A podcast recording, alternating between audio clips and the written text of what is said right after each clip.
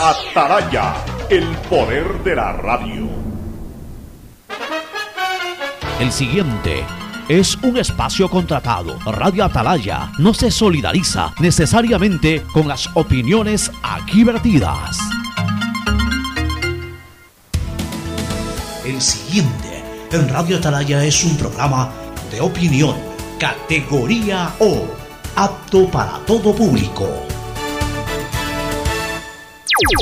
La hora del pocho, la hora del pocho se viene con todo en Radio Atalaya. La hora del pocho, la hora del pocho. Alfonso el Pocho Car y su equipo traen para ustedes la opinión política, la opinión deportiva, más premios, sorpresas, regalos para sus oyentes. La hora del pocho, aquí en Radio Atalaya, cada día más líderes. Buenos días, este programa es auspiciado por Aceites y lubricantes Gulf, el aceite de mayor tecnología en el mercado. CFN continúa trabajando por el desarrollo de nuestro país. El desarrollo es ahora. Con Claro, conéctate más y sin pagar más. Vas a tener el doble de gigas para que puedas navegar el doble en tus redes, tu trabajo y tus estudios.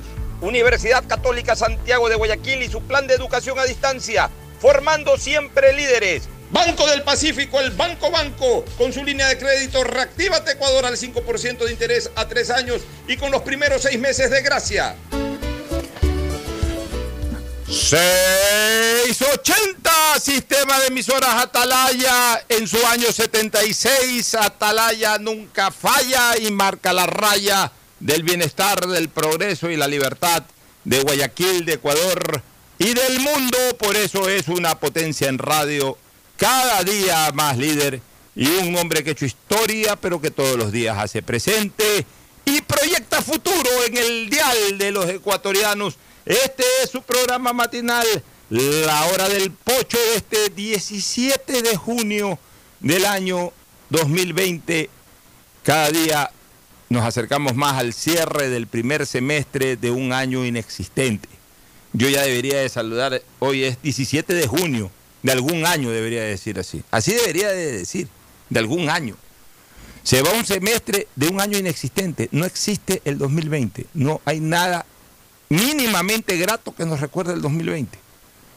Porque cuando recién comenzábamos el año, cuando recién salíamos de los estertores de, de, la bulla del fin de año, de las fiestas, cuando recién la gente se estaba sentando y asentando para el tema ya anual, del trabajo anual, del ritmo anual, nos vino esta famosa pandemia y hasta el día de hoy esta pandemia nos tiene boca abajo. Durante dos o casi tres meses nos tuvo boca abajo desde el punto de vista de la salud. Y ahora nos sigue manteniendo boca abajo, pero desde el punto de vista económico. O sea, Todavía no podemos ni siquiera virarnos, menos sentarnos, peor pararnos y mucho menos correr o acelerar. Seguimos boca abajo. Seguimos boca abajo porque esto de aquí, al ser inédito, la humanidad está aprendiendo todavía a reaccionar sobre esta situación. Ni siquiera sabemos cómo terminar de reaccionar. Fíjense ustedes, ya hay debates a nivel mundial sobre la contraindicación de uso de la hidroxicloroquina, que durante todo el tiempo de pandemia fue nominada como posiblemente la, terapia o, el medicamento de, bandera en la lucha contra el COVID.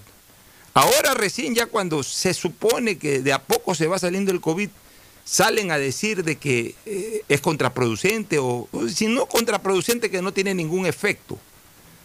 Cosa que dudo, porque la gran mayoría de médicos que hemos entrevistado aquí durante la pandemia y, durante todos estos días, nos señalaron de que la hidroxicloroquina sí ayudaba y sí ayudó bastante. El problema fue su timing de uso. Si a la hidroxicloroquina se la comenzaba a usar ya con el paciente con el pulmón colapsado, ya cuando no podía respirar, cuando ya estaba al borde de ir a un hospital, si es que era admitido para ingresar a una UCI, la hidroxicloroquina, por supuesto, no tenía ningún tipo de, beneficio, ni la, ni la citromicina, que fue el antibiótico complementario a la hidroxicloroquina.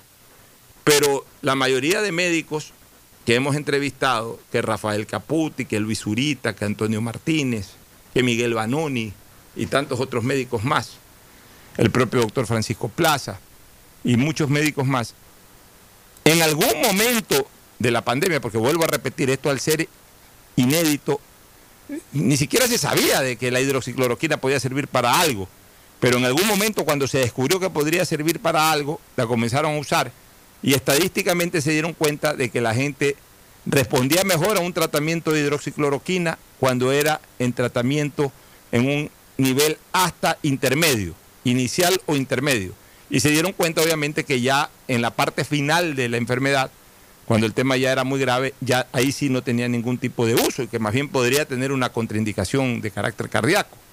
Después descubrieron que no era la hidroxicloroquina la que producía los problemas eh, de coagulación, sino la inflamación del pulmón.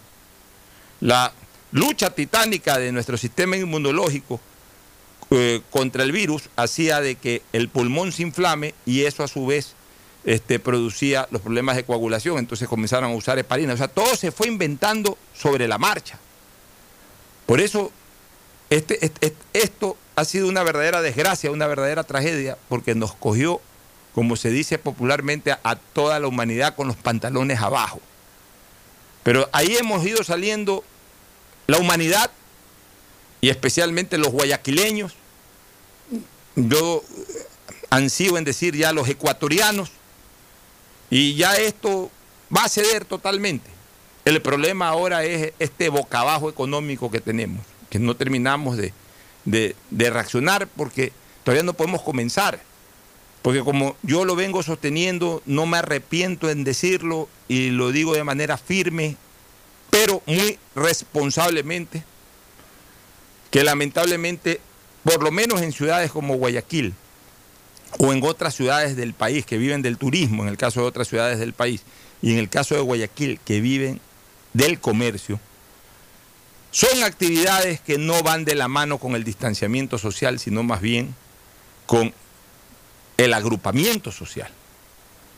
Entonces, e, es muy difícil reaccionar, es muy difícil levantarse, es muy difícil salir del boca abajo mientras tengamos el distanciamiento.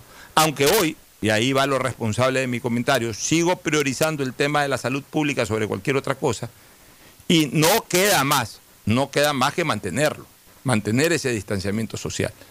Pero ya hay que ir buscando en algún momento, y esa es la gran, la enorme tarea y el enorme reto de los epidemiólogos guayaquileños, ecuatorianos, de ir buscando las fórmulas para aplicar protocolos que nos permitan, no inmediatamente, por supuesto, tampoco tan tardemente, el reagruparnos nuevamente, porque de algo sí estamos seguros, necesitamos en algún momento regresar a la normalidad ordinaria de siempre para poder reactivar.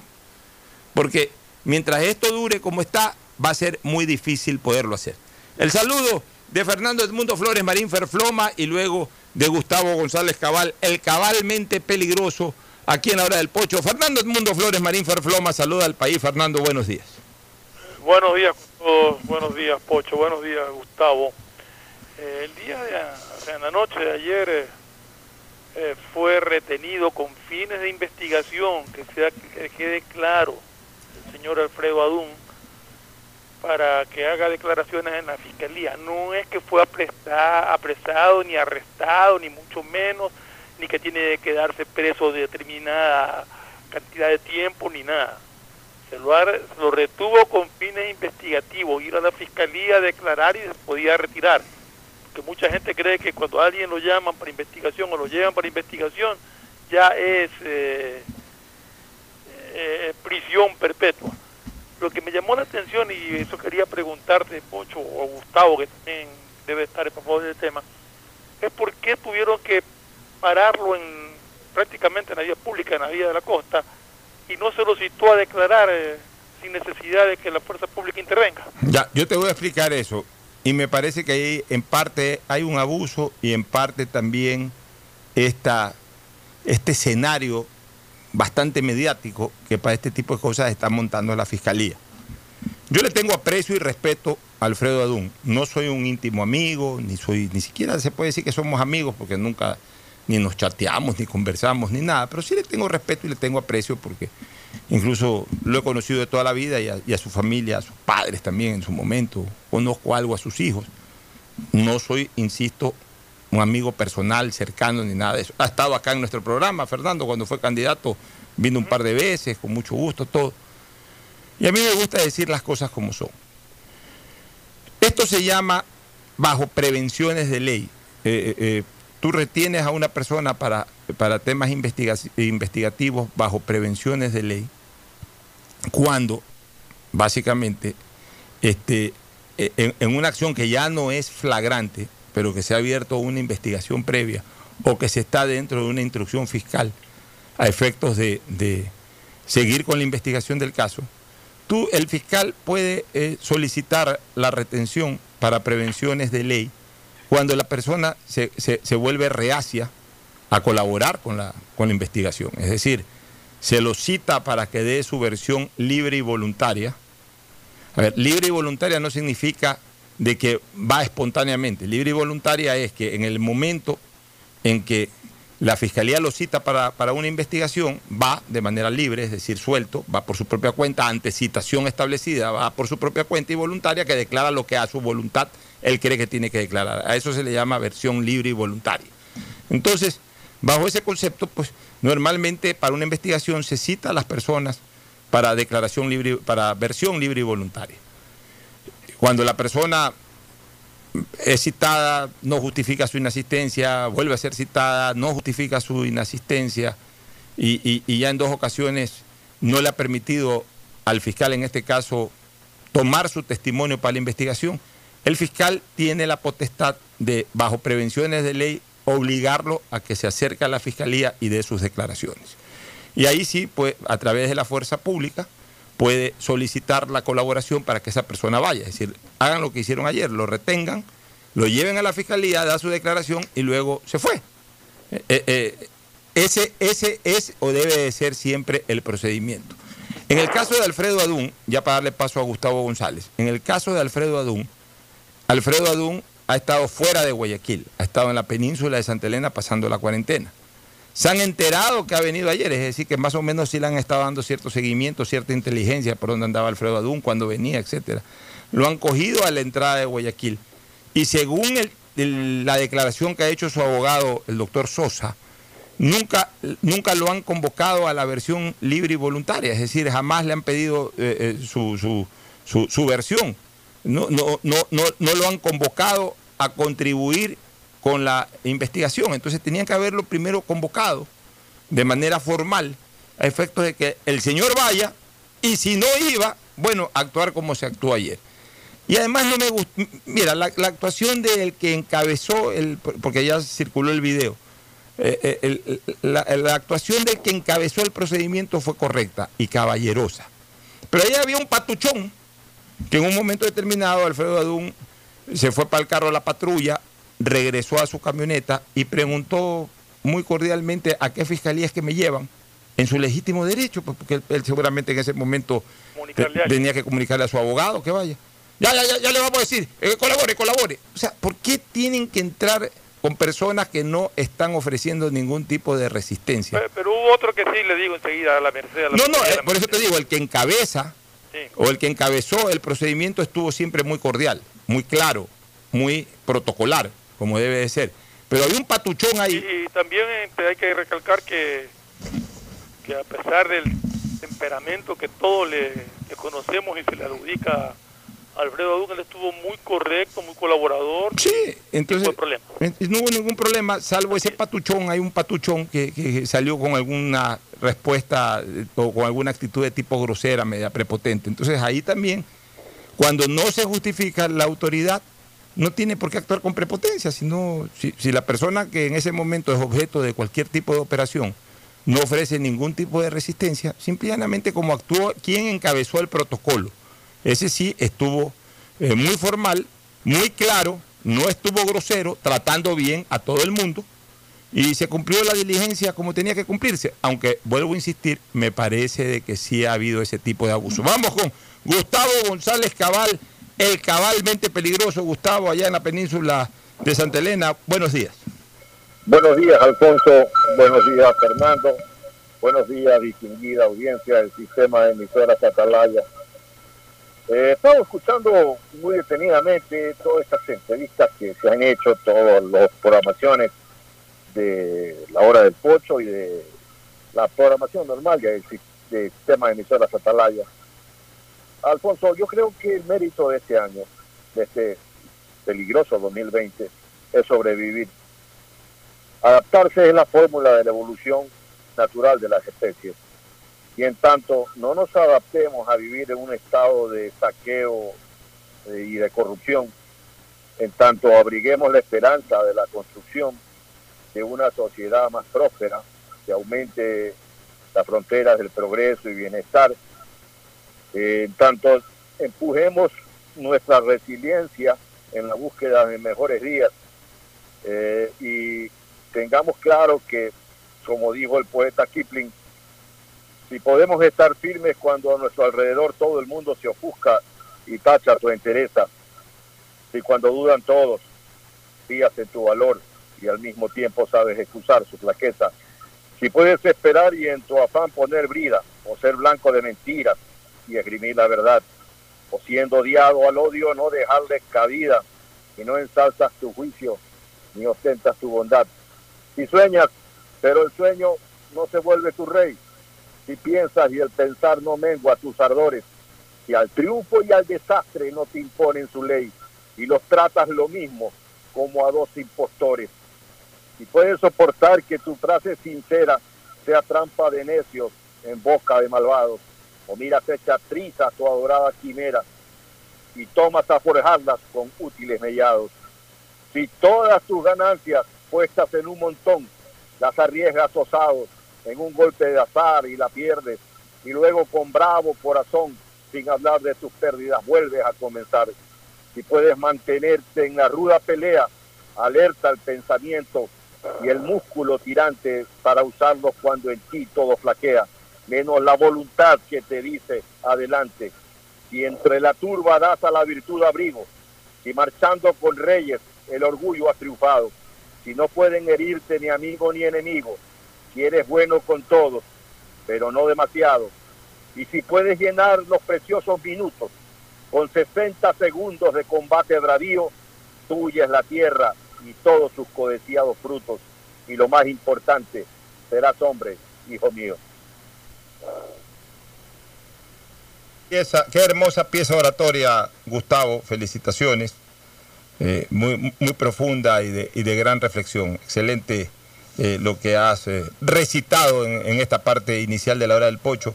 Atención, atención, este, Fernando, tú que estás en San Borondón, y para todos los oyentes que obviamente tienen que transitar por San Borondón o residen en San Borondón, desde hoy San Borondón va con ampliación de horarios en general. Bueno, está esperando la aprobación del COE nacional, pero que esa aprobación tiene que darse hoy mismo. Y normalmente el COE no está eh, contraponiéndose a decisiones que toman los COEs locales. ¿Es eh, COE nacional o COE provincial el que tendría que dar? No sé exactamente la... el COE nacional. El COE nacional. El COE, el COE nacional. Yo creo que no existe COE provincial, este, Fernando. Yo creo que se, determinó que, cada cantón establezca su, su, COE, local y a partir de ahí se conecta directamente con el COE nacional. Entonces, están esperando la resolución del COE nacional. Eh, aparentemente, hasta el día de hoy, el COE nacional no ha hecho ningún tipo de contraposición a las decisiones que ha tomado cada uno de los COEs locales. ¿Cuál es la...? Ya, por eso te digo, desde hoy, San Borondón iría con ampliación de horarios en general y esos horarios en general implican comercio, restaurante, tránsito, toque de queda, etcétera. Este, se va a mantener el color amarillo, no se va a cambiar el color eh, amarillo a verde. Eso sí, ya, ya se decidió por parte del COE local de San Borondón, pero ellos mismos llaman un amarillo tipo tipo Brasil, el amarillo verdoso. un amarillo verdoso, pero la idea es justamente dar más facilidades, O sea, volver a una... Pero a ver, pero ahí tú dijiste tráfico. Sí, están ¿A pidiendo... qué se refiere? ¿Qué es ampliación? No es libre circulación de todos los números, sino ampliación en el horario de circulación. Exactamente, parece que pi- están pidiendo que eh, se pueda ampliar a, me imagino, 10 o 10 y media de la noche.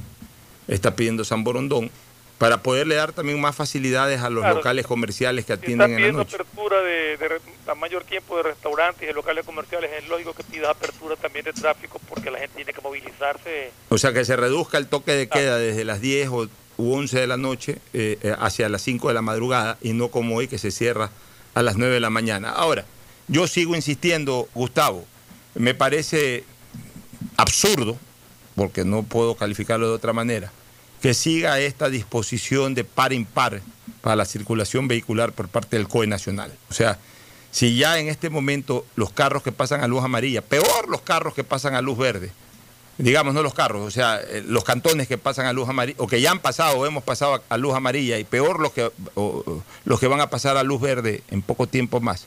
Eso de mantener restringido los la circulación de los vehículos de aco- acorde al último dígito de cada placa es una cosa totalmente absurda. Totalmente absurda porque, vuelvo a repetir, el virus no lo llevan los carros, el virus lo llevan las personas. Y si las personas ya tienen facilidades para poder movilizarse mientras cumplan con las medidas de bioseguridad, nada tienen que ver los carros. Entonces, este, eh, en ese sentido, eh, lo que se está pidiendo es que se extienda un poco más el tiempo libre de circulación.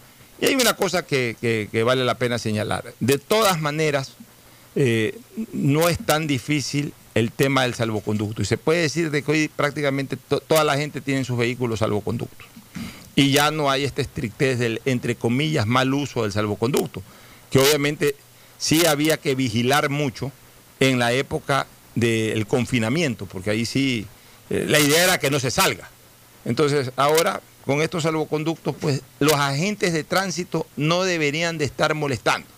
Ahora, si ya se ponen a molestar, ya es porque andan en otro plano. Por ejemplo, hubo una denuncia hace dos o tres días atrás de que en un carro iban tres personas y un agente de tránsito, no de Guayaquil, sino de fuera de Guayaquil, háblese más claramente, un agente de la CTE, eh, quiso hasta llevarse el carro, por- porque habían tres personas en un carro. O sea, eso ya se llama molestar. Hay, hay, hay disposición de que solamente puedan ir dos personas en un vehículo.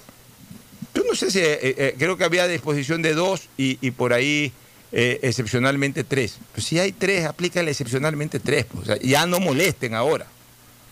O sea, ya andan en el plano de ver cómo causamos perjuicio o, planteamos un acto que va a causarle perjuicio para ver si sacamos de provecho algo.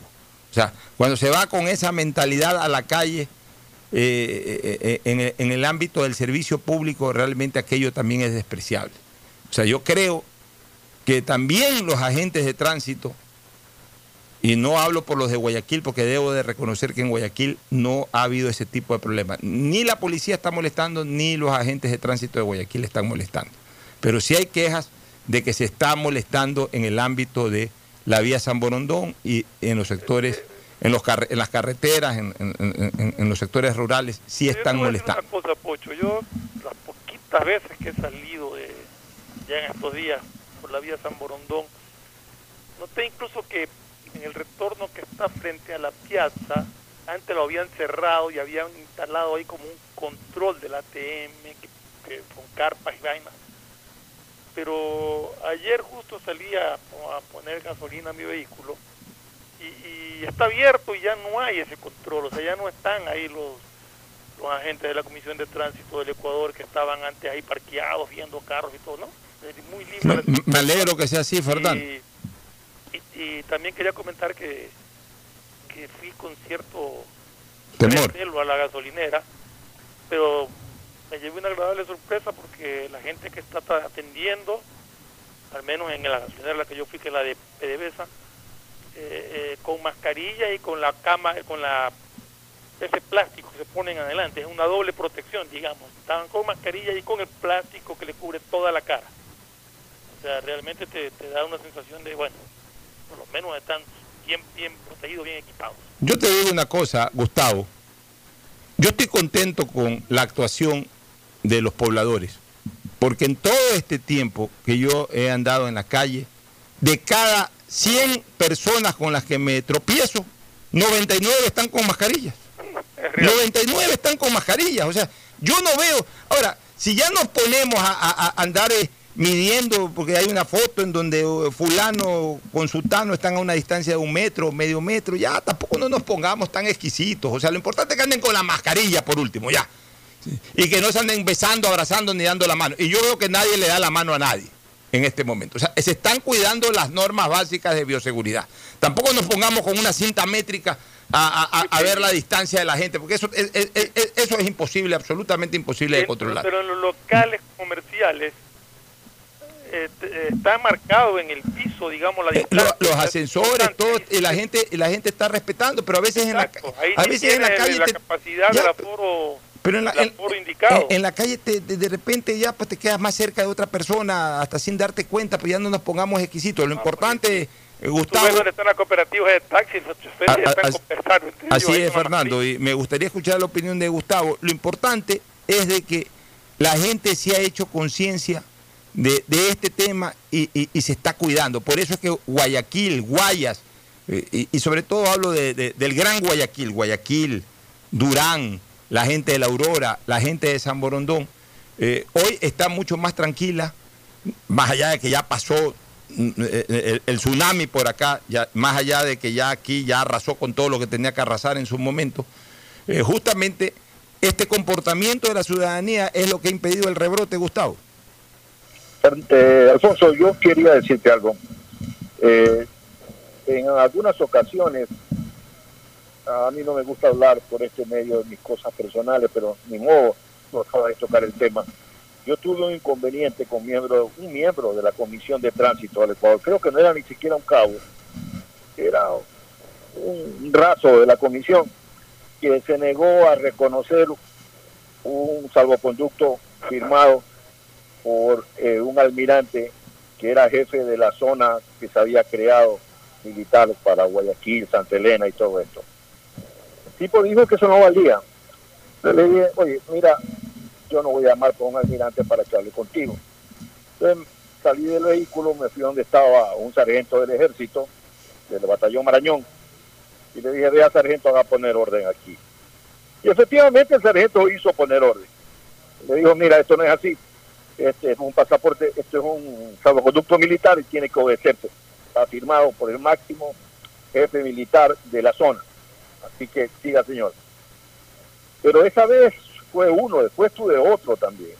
Hace unos 15 días, y misma cosa, alguien decidió que ese salvoconducto no era adecuado. Pues entonces tuvieron que llamarlo a ese alguien, eh, toda la cadena de mando, para decirle, oye, no se agile, eso tiene que cumplirse. Y creo que, como tú muy bien anotas, ojalá que el COE nacional ya tome cartas sobre este asunto porque si están dejando a, que las personas puedan decir, a ver, si vas con cuatro personas te puedo detener el carro, no importa que sean tus dos hijos y tu esposa, eh, no es que estás haciendo de taxi pirata, me explico. Se, trata de que están personas ahí, parientes o amigos, entonces pues eh, tienen toda la libertad de tránsito. Entonces el COE debe tratar de dictar medidas lo más transparentes posible para evitar estas libre discreción en la interpretación de cualquier tipo en las carreteras, porque ah, desgraciadamente tengo que decir las cosas por su nombre. La Comisión de Tránsito del Ecuador heredó las peores virtudes, los peores defectos que tenía anteriormente la Comisión de Tránsito del Guaya. No heredó las virtudes, porque indudablemente la Comisión de Tránsito del Guayas tenía mucho más virtudes que defectos. Eh, por ahí había siempre alguien que quería hacer su agosto pero en términos generales manejaban muy bien el tránsito y eran profesionales eh, eh, en, su trabajo. Yo creo que hay mucha gente de la Comisión de Tránsito del Ecuador que están en las carreteras que no están preparados para estar allí. No están preparados. En términos generales, no hay una buena instrucción. Eso es un tema que hay que revisarlo hay, que revisar qué tipo de entrenamiento se le ha dado a alguna gente que está en las calles con una chapa ejerciendo autoridad de ley.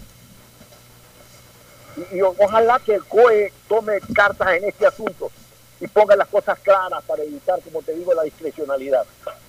Así es, Gustavo. Nos vamos a la primera pausa, luego vamos a retornar con el tema de las tarifas eléctricas y posteriormente vamos a entrevistar al alcalde de Milagro, al señor Azán, este, que justamente también en este momento está soportando una investigación sobre un tema de termómetros, así que el popular chino Hassan ya nos comentará qué es lo que está pasando por allá por Milagro. Pero primero, esta pausa comercial.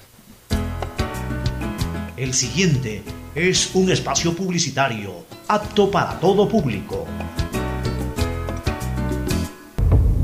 Llegó el momento de volver a abrir las puertas a la ilusión, de prender las luces a un futuro mejor, de empezar de nuevo. Presentamos Crédito Reactiva de Ecuador, un crédito con fondos del gobierno nacional para micro, pequeños y medianos empresarios, al 5% de interés. Recíbelo ahora y empieza a pagar en 6 meses, hasta 36 meses plazo. Llegó el momento de reactivar la producción y proteger el empleo. Juntos saldremos adelante. Banco del Pacífico. El gobierno Detrás de cada profesional hay una gran historia.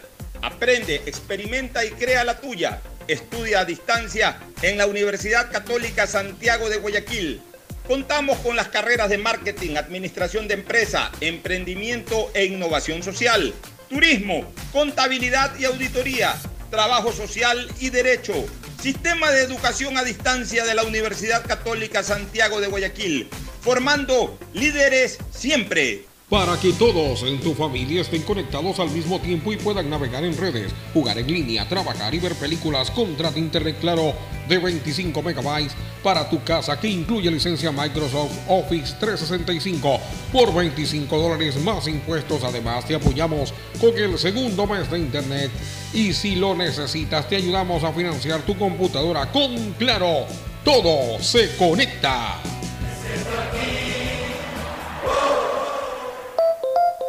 Han sido días difíciles para el país, pero al igual que tú, no nos rendimos y seguimos empujando por el desarrollo. Por eso el gobierno de todos, a través de la CFN, destinó más de 50 millones en financiamiento para capital de trabajo con su producto Pyme Express. Hoy, son más de 800 pequeñas y medianas empresas beneficiadas que darán un gran alivio a sus negocios y así cuidar los empleos de miles de familias ecuatorianas. Trabajas por el desarrollo, nosotros para apoyarte, para seguir avanzando, porque al Ecuador lo reactivamos juntos. CFN. Toda una vida. El gobierno de todos. Algo cambió y se siente. De a poco nos vamos reactivando, a pasos cortos pero seguros, sintiendo que podemos volver a una nueva realidad para recibirte con la misma calidez de siempre. El Aeropuerto Internacional José Joaquín de Olmedo abre nuevamente las puertas de Guayaquil, reiniciando las operaciones de los vuelos comerciales con 30% de sus frecuencias habituales y cumpliendo un estricto protocolo de bioseguridad aprobado por el COE Nacional, Autoridad Aeroportuaria, en coordinación con la Alcaldía. Te recuerdan que a Guayaquil la levantamos juntos para que todos en tu familia estén conectados al mismo tiempo y puedan navegar en redes, jugar en línea, trabajar y ver películas con Trata Internet Claro de 25 megabytes para tu casa que incluye licencia Microsoft Office 365 por 25 dólares más impuestos. Además te apoyamos con el segundo mes de Internet y si lo necesitas te ayudamos a financiar tu computadora con Claro. Todo se conecta.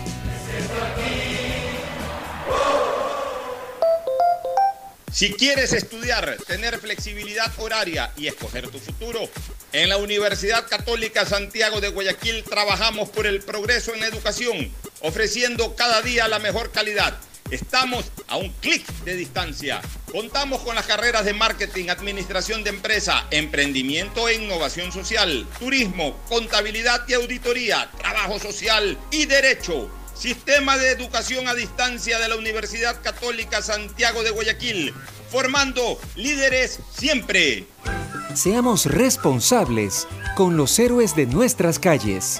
En esta emergencia sanitaria, recuerda desechar las mascarillas y guantes en una funda separada de la basura común. Protégela con otra funda y cuando la saques, rocía cloro sobre ellas. Tampoco deseches objetos contaminados en las calles y si son de gran volumen, llévalos a los centros de acopio autorizados. Encuentra las direcciones en www.puertolimpio.com.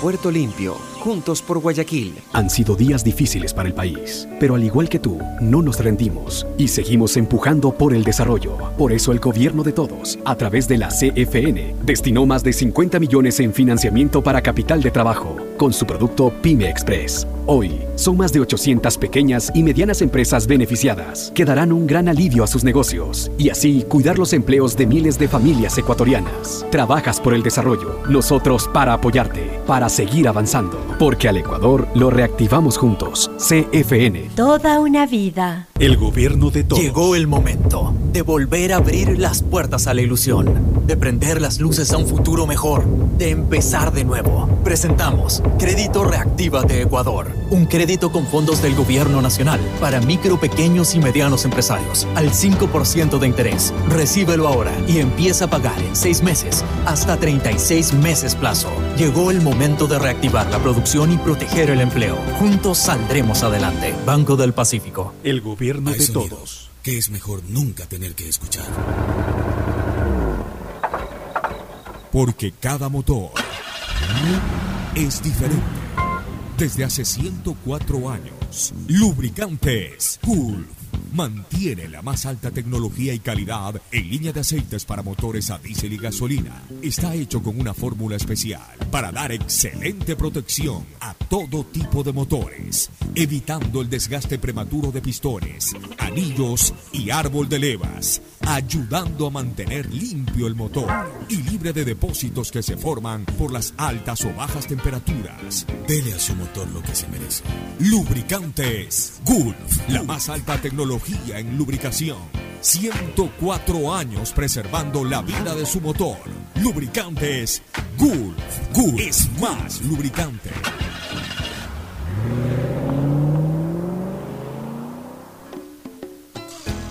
Fin del espacio publicitario. Usted está escuchando un programa de opinión, categoría O, apto para todo público.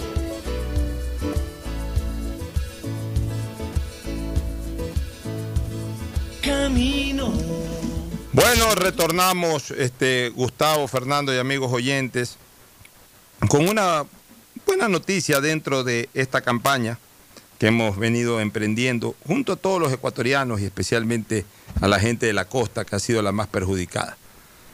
Hubo que encender nuevamente los ánimos, hubo que hablar fuerte, como se habló hace un par de días, pero sobre todo hubo que reclamar por parte de una ciudadanía que comenzó a movilizarse hacia las centrales de distribución de energía eléctrica a efectos de, de rechazar el cobro exagerado, pero absolutamente exagerado, que se ha venido dando en las planillas eléctricas en estos últimos días para que el Arconel termine de reaccionar. Ayer advertíamos de que el Ministerio de Finanzas ayer ya envió, al fin envió ayer, después de toda la presión, autorizando al Arconel a que a su vez disponga a las entidades distribuidoras de energía que asuman cualquier costo, pero que cobren el valor lineal y no exponencial, es decir, que se fije un precio de tarifa y que en la medida en que se incrementa el consumo, se vaya cobrando el mismo tarifario. Hoy día yo ponía un ejemplo, Gustavo y, Fernando, para explicarle a los amigos oyentes qué es esto de cobro lineal y exponencial. Es como que si cualquiera de ustedes compra una botella de agua o de cola en la tienda y esa botella les cuesta 50 centavos de dólar. Muy bien, tienen más sed y se compran una segunda botella de cola o de agua que cuesta también 50 centavos de dólar, va un dólar. Tienen más sed y se compran una tercera botella de agua que cuesta lo mismo, 50 centavos de dólar. Y ahí ustedes quedan ya satisfechos y cuando piden la cuenta al tiendero, el tiendero les dice, ustedes me deben o usted me debe un dólar con 50, porque se tomó tres botellas de 50 centavos cada una. Perfecto. Sacan ustedes las monedas, aquí está unos 50, señor, gracias, hasta luego, gracias, hasta luego. Ese es un cobro lineal. Vamos al cobro exponencial. Ustedes van a una tienda, porque tienen sed, se compran una botella de agua que cuesta 50 centavos de dólar. Perfecto, el tiendero aquí. ¿Cuánto cuesta esta botella? 50 centavos. Tome, 50 centavos. Se toman la botella de agua. Tienen más sed. Piden una segunda botella de agua y el tiendero les dice, ok, yo le voy a dar la segunda botella de agua, pero ya la segunda botella no cuesta 50 centavos, sino que cuesta 70. Pero además, ya cuesta 70 desde la primera que usted se tomó. Medio raro eso, pero bueno. Le dan la segunda botella, entonces usted ya no está pagando por las dos botellas un dólar, sino un dólar 40. Pero como tiene más sed, pide una tercera botella de agua y el tindero le dice, un ratito amigo, está bien, yo le voy a dar la tercera botella de agua, pero ya no cuesta 70 centavos la tercera botella, cuesta ahora un dólar, pero cuesta un dólar desde la primera que usted se tomó. Entonces, en la suma de las tres botellas, usted está consumiendo tres dólares. Entonces, se toma la tercera botella, ¿cuánto es la cuenta? Tres dólares. O sea, el que al que le cobraron linealmente por las tres botellas, exactamente por las mismas tres botellas, pagó un dólar cincuenta. Al que le cobraron exponencialmente por las mismas tres botellas, pagó tres dólares. Creo que ahí con, con este gráfico muy popular, muy, muy claro, yo creo que se puede interpretar perfectamente, Fernando, lo que es esto del cobro exponencial y el cobro lineal. No sé si se puede entender. Sí, sí, está claro. O sea, mientras más consumes, sube, sube tu tarifa desde el minuto cero. Desde el minuto cero, desde la primera botella. Exacto, desde el primer consumo. Gustavo, creo que está claro ahí, ¿no? Como para explicarle a la gente. Sí, muy claro, Alfonso, pero déjame decirte algo. Yo quiero felicitarte públicamente porque la ciudadanía tenía esta dura lucha y fuiste la voz y eres la voz de todos los que hemos sido perjudicados por esta eh, manera perversa de cobrar el, consumo de energía eléctrica por un lado y por todos estos meses de la pandemia donde las personas pues estuvieron eh, confinadas en sus casas tratando de obtener una mejor posibilidad de vida dentro de lo complicado que fue la pandemia y que es todavía el tema.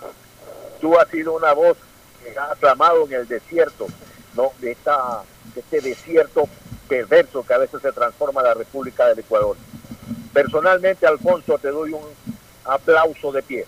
Muchas gracias, como ecuatoriano te lo digo. No, bueno, esta es una lucha de todos. Nosotros también somos perjudicados y, y, y, tenemos que luchar contra este tipo de cosas, más allá que te agradezco tus palabras, Gustavo. Pero bueno, entonces ayer el ministerio, el ministerio de Finanzas ya autorizó aquello y al fin hoy los señores del Arconel, por eso Fernando, Gustavo y amigos oyentes, no me arrepiento en haberles dicho vagos de pacotilla y malditos regionalistas. Se los dije hace... Viralizó tu, tu sí, se viralizó eso. Y, y, y te digo una cosa, no me arrepiento porque fíjate tú, hay que decirles esas cosas para que reaccionen y para que actúen. O sea, esto pudieron haberlo hecho. Ya voy a recordar la carta que se les publicó el 9 de abril. Pero esto de aquí lo pudieron haber hecho los primeros 15 días. ¿Por qué, por qué- por qué hay, que, por qué hay que garrotear a la gente? ¿Por qué hay que hacerle pasar el mal rato a la gente? Que le llegue la factura de que la pobre Teresa Arboleda vea en su factura de 240 a 2 mil y pico de dólares. De que Gustavo González... que- reclama, se pasa de agache. Claro, pues, o que el pobre Gustavo González que está en, en Punta Blanca cuatro meses, le salgan facturas de ciento y pico, 200 dólares mensuales de su No casa en Guayaquil, prendida la- todas las luces y los aires acondicionados de la casa, Gustavo, cuando se fue, pues. No, lo dejó apagado. Para que tú veas, y así todo el mundo, Carlos Víctor Morales, tu caso, todos los casos nos han garroteado con este tema. Pero estos señores bien pudieron haber reaccionado cuando se les planteó la carta, pero no, se hicieron los locos, los suecos, ahí calladito, cayetando la bocina. No, no dijeron nada, no leyeron nada, no oyeron nada. ¿Para qué? Para que, como tú dices, ahí de agache. Como que si la gente es tonta y como que si la gente se va a dejar. O sea, lo que se evitaba era justamente hacerle pasar el mal rato a la gente, que vaya a hacer colas, a perder más tiempo todavía de lo que ya se ha perdido en este país, haciendo colas No, con y- justo y derecho. el- Y el peligro del contagio. Tú Y el peligro del contagio, estar pues. en la montonera y en la Pero y aún así, todo, mira pues, que la gente, guardando la calma, han salido en las tomas de televisión la gente bien protegidita y todo. Eso te digo que la gente se ha comportado bien, pero, pero los que se comportan mal son este tipo de gente. Todo para terminar resolviendo esto. Artículo 1, dar por conocida la documentación presentada por la Administración del Arconel mediante el oficio Arconel X números del 20 de mayo del 2020 relacionada con el informe denominado Medidas de compensación a los clientes de las empresas de distribución de electricidad durante la emergencia sanitaria. Artículo 2. Aprobar la ampliación de la vigencia de la aplicación de las disposiciones contenidas en la resolución Arconel 001-2020 aprobada por el directorio de Arconel el 9 de abril del 2020 a partir del 1 de mayo del 2020 hasta tanto dure el estado de excepción dispuesto por el señor presidente de la República, que durará dos meses más. Artículo 3. Aprobar el siguiente esquema para la facturación a los clientes de la tarifa general con demanda. 1. Revisar el nivel tarifario del cargo por potencia a las tarifas con demanda del pliego tarifario del SPEE e conforme al procedimiento establecido en el pliego tarifario vigente para los usuarios cuya demanda máxima registrada en su medidor sea inferior al 60% de la demanda máxima de su historial. Para los usuarios en los que se presente la condición anterior, el cargo tarifario por demanda aplicar será del 50% del actual nivel tarifario por potencia. Este esquema tarifario estará vigente desde los consumos de marzo hasta tanto se mantenga el estado de excepción declarado por el señor presidente de la República. Las empresas distribuidoras realizarán la, realizarán la refacturación que corresponda en aplicación de lo dispuesto en los numerales previos. Artículo 4. Aprobar el siguiente esquema para los clientes residenciales considerados en el esquema tarifario con señales de eficiencia. 1. Mientras se mantenga el estado de excepción, es decir, hasta ahora, se aplicará el cargo tarifario de 10.50 centavos de dólar por kilovatio hora para la facturación del consumo de energía que exceda los 500 kilovatios mes de estos usuarios. Dos, este cargo será aplicado. Entonces ahí ya están disponiendo el lineal. O sea, pasa de los 500 kilovatios, te siguen cobrando lo mismo, 10.50 centavos de dólar, que me parece carísimo. Pero bueno, es preferible eso a que te suban el rango, ¿no? Dos, este cargo será aplicado a los clientes. Este cargo será aplicado a los clientes residenciales del esquema tarifario. que te interrumpa, Sí, sí repite el valor porque para que la gente le quede claro, tú dices 10.50 centavos de dólar, puede entender que son 10 dólares 50 No, no, no, 10, 10, 10, 10 centavos. 10 centavos 10, y medio. 10 centavos y medio, no existe el medio centavo, yo no sé por qué ponen 10 centavos y medio. Bueno, es que seguramente entre 10 centavos, entre un kilovatio y otro ya son pues 11, ¿no verdad? Claro. Este, digamos, ya son, eh, serían 21. Ya, me parece igual caro. Pero bueno, pero por lo menos ya se establece, ya se establece el cobro lineal.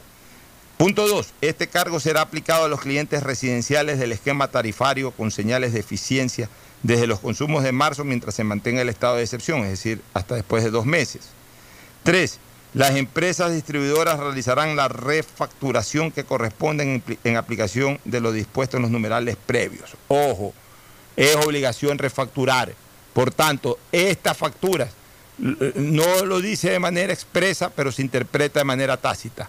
Si hay la obligación de refacturar, quiere decir que lo facturado ya no tiene valor, está declarado nulo. Quede claro que, hay prohibición de corte de luz. ah, eso sí. No han pagado, no tienen el apuro de me cortan la luz, no. No, no, por eso no. hacerlo con tranquilidad. Eh, estamos en estado de excepción, así que no se preocupen, amigos, los que están escuchando, no corran a pagar la luz y esperen la refacturación. Estaremos vigilantes que se dé la refacturación. Artículo 5. Disponer a la administración del Arconel instruya a las empresas eléctricas de distribución se realicen las acciones que correspondan a fin de que dentro de su proceso de facturación se implementen las disposiciones contenidas en esta resolución. Artículo 6. Disponer a la administración del Arconel instruya a las empresas eléctricas de distribución que luego de finalizado el estado de excepción se realicen las acciones que correspondan para que dentro de su proceso de facturación se retome la aplicación del pliego tarifario vigente hasta antes del estado de excepción. O sea, una vez culminado el periodo de excepción, vuelven a esta latosa manera de cobrar, que ya estaremos eh, eh, iniciando una batalla, una nueva pelea por ese tema. Pero por lo pronto, por lo menos que se corrija lo solicitado y, y lo dispuesto ahora dentro del periodo de excepción. El artículo 7 disponer a la administración del Arconel que a través de la Coordinación Nacional de Control del Sector Eléctrico efectúe el seguimiento y el control de la correcta aplicación de esta resolución. Artículo 8. Disponer a la administración del Arconel notifique la presente resolución a las empresas eléctricas de distribución, al Ministerio de Energía y al Ministerio de Finanzas. Y ahí se certifica pues que, que es resolución tomada por, por Arconel. Bueno, por lo menos se ha logrado eso, mi querido Fernando y Gustavo. Gustavo, o Fernando. Gustavo, eh, ¿Cómo eh, que por lo menos? es bastante. ¿Cómo ¿no? que por lo menos? Ah, Se ha algo. logrado muchísimo. Sí, se ha logrado muchísimo. Me parece que igual la tarifa sigue alta, 10.5 centavos. Pero bueno, o sea, mira, aquí hay algunas luchas ahora por bregar. Ya se logró esto, que es importante. Pero faltan otras. La refacturación, porque cuidado se nos hacen los locos en el momento de la refacturación. La refacturación, ah, y, y- y eso es algo también que hay que determinarlo. No es que hay que llamar, no es que hay que coordinar, no hay que pedir. Tienen que refacturarle a todo el mundo. No es que, ah, no, usted no pidió, entonces se queda con esa cuenta. No, no, no, no. Tienen que, o sea, todo lo facturado es nulo. De aquí en adelante tienen que refacturársele a todo el mundo. Desde el mes de marzo dijiste, ¿no? Desde el mes de marzo. Sí, Ya, y de ahí después hay que pelear. Yo creo que este ejemplo clarísimo, para la gente hay que explicarle con ejemplos prácticos. Este ejemplo que he puesto de las botellas de agua es clarísimo. O sea, imagínate tú, eh, lo normal es que si te tomas tres botellas de agua te cuesta un dólar cincuenta las tres botellas, pues resulta que porque tomaste más botellas, mientras más botellas tomas, no pagas el valor correspondiente, sino que te sube todo. te sale- Y, y por tres botellas vas a pagar tres dólares. Estamos locos. Mientras, normalmente, mientras más consumes o mientras más compras, más barato te sale. Si compras una botella de agua a 50 centavos, vas y te voy a comprar 10, ok, se la debo a 40. Eh, ¿Qué, qué opinas tú, Gustavo? Sí, totalmente de acuerdo. El, el tema de la refacturación hay que tenerlo con lupa. No nos van a meter gato por liebre. Así es, este, eh, Gustavo. Eh, eh, ahora vamos, vamos con eh, la, famosa carta que publicamos hace tres meses ya. A ver, fue el 10 de abril, 10 de mayo, 10 de junio. Dos meses y medio. Dos meses y medio. Voy a, leerles la carta para que ustedes vean que, que nunca estuvimos alejados de la realidad. Puse en esa carta pública, con mi nombre y con mi número de cédula, señores, presidente del Ecuador, vicepresidente del Ecuador, ministro de Energía, de mi consideración, en esta carta solicito comedidamente considerar mi propuesta de revisar por el tiempo de la emergencia, marzo-mayo, en esa época era marzo-mayo, el pliego de las tarifas eléctricas, a efecto que las mismas tengan un solo valor kilovatio hora, lo que están haciendo ahora. Y por tanto se cuantifique, se cuantifique la misma de forma lineal y no exponencial. Lo que, está- lo que terminaron resolviendo, por Dios. Ahí pongo en el segundo párrafo, es imposible habernos sometido a la cuarentena sin que paralelamente no se haya incrementado el consumo de energía eléctrica. Si durante este tiempo se mantiene el cálculo exponencial acorde a los rangos de consumo, los valores de planilla se duplicarán y hasta triplicarán en miles de hogares. Si se revisa y se realiza el cálculo de forma lineal, es decir, en base al valor mínimo de kilovatios, el que más consume, más pagará, pero sin que se incremente la planilla en valores exagerados. En ustedes está la decisión. Sensibilidad, por favor, al bolsillo de una población afectada en su salud y en su economía. Lo puse esto el día 9 de abril y se ha cumplido al pie de la letra, queridos amigos. Nos envía este, Nelson Guín, nuestro queridísimo amigo, importante empresario guayaquileño, dice saludos a Pocho, Fernando Gustavo, felicitaciones por la campaña que se realizó para que se aplique la tarifa lineal y no la tarifa incremental en las planillas de luz que afecta especialmente a los usuarios de la costa y que ha logrado el objetivo. Ahora hay que luchar para que de aquí en adelante se siga aplicando y así no solamente por la pandemia. Ese va a ser el objetivo y habrá que convocar a la ciudadanía de alguna u otra manera por este tema. Pero hemos recordado lo que se escribió y se publicó el 9 de abril. Y fíjense ustedes, ha sido al pie de la letra lo que ha ocurrido por la falta de decisión, de actitud positiva de las autoridades eléctricas y del gobierno nacional. Para terminar haciendo lo que se pidió, bien lo pudieron haber hecho en el mes de abril. Gustavo, Fernando. Como te digo, Pocho, ellos lo hacen para que pase de agache. Si nadie reclama, te clavaron la puñalada. Pero no nos podemos descuidar. Y en todo, son, en todo es así, no solamente en esto. Hay algunas cosas que más adelante también se reclamarán, pero en todo es así. Meten eh, la punta del puñal a ver si nadie reclama. Si reclaman, después de un tiempo, después de un tiempo, conforme más intenso sea el reclamo, reaccionan. Si no, dejan ver si pasa el reclamo un ratito y ahí lo dejan. O sea, no, no sé por qué esa maldita costumbre de querer perjudicar siempre a la gente. Es una no pueden cosa. tomar resoluciones que son lógicas, que son normales y que deben de ir en beneficio de la gente, no en perjuicio de ellos. Es una cosa increíble realmente, este Fernando. Gustavo, allá en la, en la península de Santa Elena igual el cobro es terrible, ¿no? Sí, claro. En mi particular caso yo presenté un reclamo y con fotografías y todo, pero la empresa me envió también fotografías y todo y ella tenía de razón en el cobro que me estaban haciendo. No, y claro, yo estoy viviendo acá. Eh, pero aún así me está pasando lo mismo, Alfonso. Como estoy viviendo aquí ahora, el cobro, el consumo ha pasado de ser lo que yo antes pagaba, 30 dólares al mes y todo eso, porque no nadie pasaba aquí. Entonces ahora que yo estoy viviendo, pues he entrado al tema de que la segunda botella de agua que me tengo que beber cuesta muchísimo más que la primera. Y no solamente eso, sino que la primera botella de agua también te subió a pesar de ya habértela tomado. Porque e- ese es el perverso eh, cobro, pues. esa es la, la perversa manera de cobrar, que no tiene otro objetivo que recoger plata para el sector público. O sea, ¿hasta cuándo? Pero acuérdate, Pocho, acuérdate cómo nos ofrecieron bajar las tarifas eléctricas, que íbamos a pagar menos porque íbamos a hacer una potencia que iba a exportar electricidad. Total, tenemos más cara la energía. No ha bajado absolutamente nada, este Fernando. Las tarifas siguen siendo carísimas. Gana todo el mundo. Hasta el Estado, hasta el gobierno central gana, como gobierno hablo, como Estado, porque venden ahora. O sea, hay tanta energía eléctrica, hay tanta hidroelectricidad que nos damos el lujo de vender electricidad a Colombia. Ahora somos exportadores. Eh, eh, Esto saben cómo es, señores.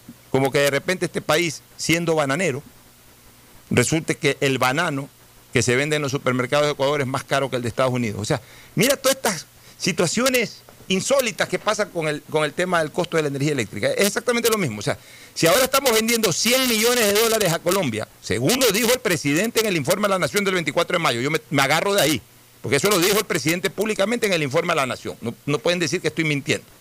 Si es que Ecuador es capaz hoy de ganarse 100 millones de dólares por venta de energía eléctrica, por venta al exterior, ¿qué quiere decir? Que ya somos un país exportador de luz. ¿Eso qué quiere decir?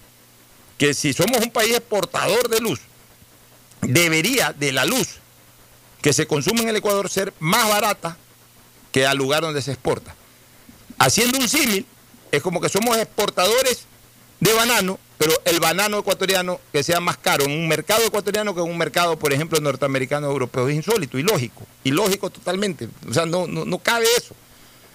Antes habían los famosos carretilleros que andaban vendiendo banano, banano a, nada, casi que regalando el, el banano. Ahora el banano igual cuesta un poquito más de lo que costaba antes, pero igual cuesta mucho menos que lo que cuesta en un mercado de Estados Unidos o en un supermercado de Europa. ¿Por qué? Porque somos productores. Pues. O sea, no, no, no. Es in- in- inconcebible que cueste más donde producimos. O sea, igual acá, ahora estamos produciendo luz hasta para exportar y sin embargo a nosotros, los ciudadanos, nos dan garrote con las planillas eléctricas. Gana todo el mundo, ha ganado todo el mundo, legal e ilegalmente. El Estado gana legalmente a través de la venta y está bien que, vendan. Lo que sobra está bien que se venda. Eso es legal y eso está bien, pero gana el Estado ecuatoriano. Y los ilegales, los corruptos, se llevaron la plata en la, en la construcción de, de hidroeléctricas. Los constructores se llevaron la plata construyendo y hasta medio mal construyendo algunas de esas hidroeléctricas. Todo el mundo ha ganado. ¿Ah? Con nuestra plata. Con nuestra plata. O sea, todo el mundo ha ganado. Los únicos que no hemos ganado somos los ciudadanos que nos siguen garroteando con el precio de la energía eléctrica. Financiamos todo y nos sacan la cabeza. Y nos sacan la cabeza. Bueno, nos vamos a la pausa, retornamos con la entrevista a Francisco Pacuazán, eh, alcalde de Milagro, ojalá pueda conectarse con nosotros. Auspician este programa. Aceites y lubricantes Gulf, el aceite de mayor tecnología en el mercado. Acaricia el motor de tu vehículo para que funcione como un verdadero Fórmula 1 con aceites y lubricantes Gulf. El gobierno de todos y la Corporación Financiera Nacional continúan trabajando por el desarrollo de nuestro país. Si ya tienes un crédito con la CFN, puedes diferir tu pago con una ampliación de plazo y los pymes podrán extender el diferimiento hasta el mes de agosto. Ingresa a www.cfn.fin.es. CFN, el desarrollo es ahora. ¿Quieres estudiar, tener flexibilidad horaria y escoger tu futuro? En la Universidad Católica Santiago de Guayaquil trabajamos para el progreso en educación, ofreciendo cada día la mejor calidad y para ello estamos a un clic de distancia. Escoge la carrera de tu vocación. Puede ser marketing, administración de empresas, emprendimiento e innovación social, turismo, contabilidad y auditoría, trabajo social y también derecho. Consulta en nuestra página web mayor información y esquemas de admisión. Universidad Católica Santiago de Guayaquil, formando siempre líderes. Llegó el momento de volver a abrir las puertas de tu negocio con el crédito Reactívate Ecuador impulsado por el gobierno nacional al 5% de interés a 36 meses y los primeros 6 meses son de gracia. Solicítalo hoy en el Banco del Pacífico, el Banco Banco del Ecuador. Ahora vas a poder disfrutar del doble de gigas para que puedas navegar el doble en tus redes tu trabajo y tus estudios y también compartir el doble con tu familia y amigos. Activa el nuevo paquete prepago de 2 gigas que viene con más llamadas ilimitadas a 5 números claro, 100 minutos a otras operadoras y gigas gratis para llamar y video llamar por WhatsApp y Facebook Messenger, todo solo por 5 dólares. Conéctate más sin pagar más. Estamos en la hora del pocho.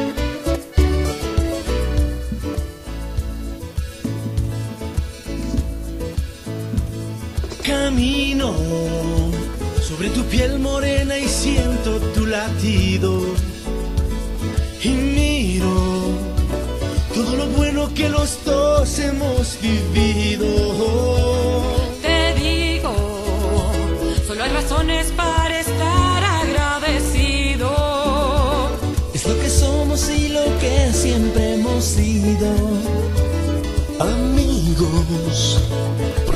Cuando mucho hemos perdido.